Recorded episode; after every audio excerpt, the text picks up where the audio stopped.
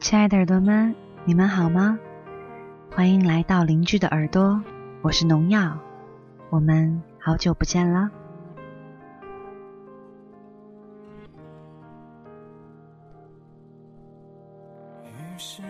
今天想给大家讲一个关于原谅的故事。其实慢慢你会发现，学会原谅、学会宽容，是一件很简单、很快乐的事。在对的时间遇到对的人是童话，在对的时间遇到错的人，亦或在错的时间遇到对的人，那才是青春。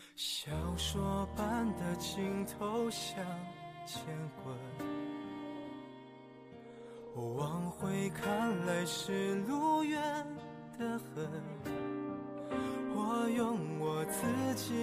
的脚向前走，我要的自由在哪里？我知道什么地方有个门，一眨眼路很陌生。我有一个室友，复读时开始初恋，大一结束时异地的男友出了轨，她哭了几天几夜，不吃饭不睡觉。我陪他去烫头发、逛街，他只是面无表情，说想起那个男人和他的新女人就觉得恶心，然后晚上回去依旧失眠，最后只好拿出手机写了五六百字的短信给男人发出去，却没有回应。我们都很讨厌他的初恋男友，不懂事、没出息、不忠一也不体贴。作为朋友。他们分了，我们反倒暗自庆幸，只是心疼他失魂落魄，没了重心。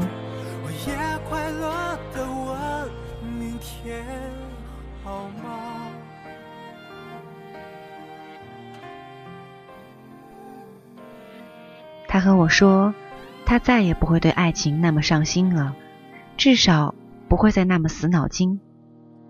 然而，就在那个冬天。很恰巧的，出现了一个同在一个学校的追求者。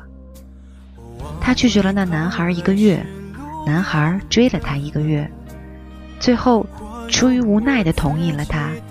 自私的，甚至把理由原原本本的告诉了这个执着的男生。这么艰难的日子，我不想一个人过。然而男孩还是很坚定的同意了。他们的日子过得很好。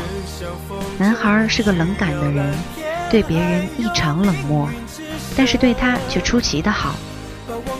男孩其实不大成熟，但是在他的指点下，他成长得很快。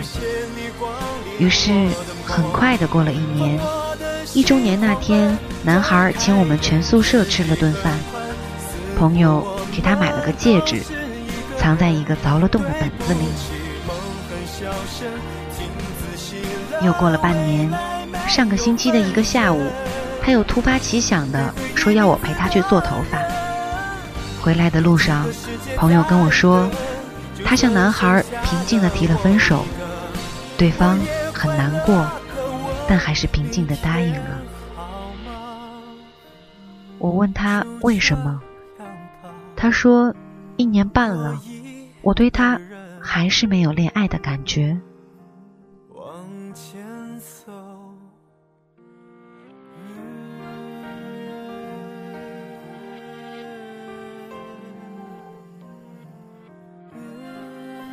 一个星期过去了，他牙痛了，有空了还是会来找他。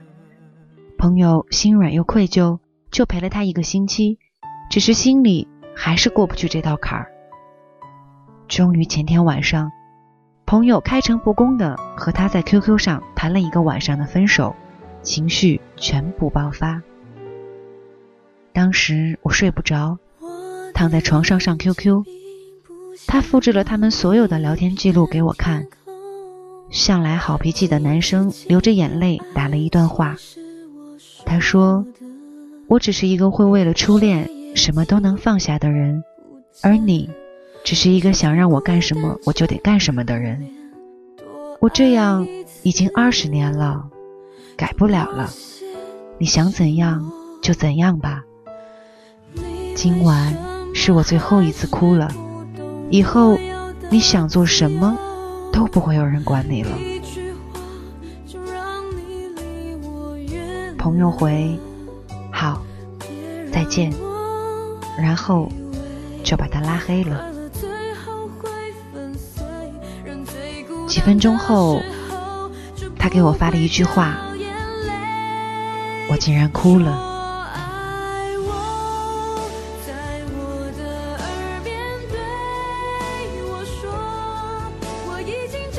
我一直是个很自私的人，似乎对自己给别人的伤害记不清楚，但对别人给我的伤口倒是记得很深。过去二十年，没有什么人给过我这么炽烈的爱情，至少我没有运气拥有像他爱他一样的爱情。我不得不习惯付出，所以对别人给我的伤害总是更加敏感。我也不是没有被人这样对待过，拉黑、删除、断绝来往，或者是更加伤人的完全沉默。然而，在接到这接二连三的打击以后，看到对方过得依然很惬意，心底的愤怒滚滚而来，恨不能对其施加最恶毒的诅咒和报复。原来，他从来就没有在乎过我。这样的定论。在双方现状的鲜明对比之下，实在是太容易侵蚀一个人的心了。可是那个晚上，当我听到床下传来他的啜泣声时，我也哭了。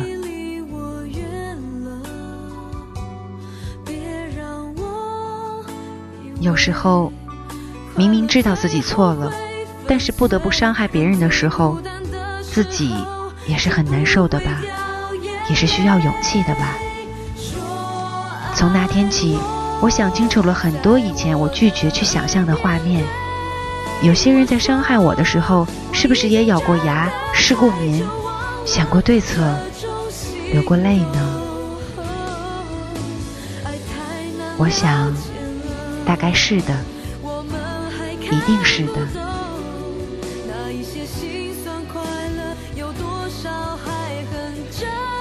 二十几年来，有人伤过我，并不值得悲悯；而没有人骗过我，却值得庆幸。每一份付出，每一份记忆，每一份伤害，都是真的，都是大笑大哭过以后才拥有的。有的时候，伤害不代表不在乎，太深的仇恨，让我一直搞错了这件事。我们只有去理解伤害，才能决定原谅，或是责怪。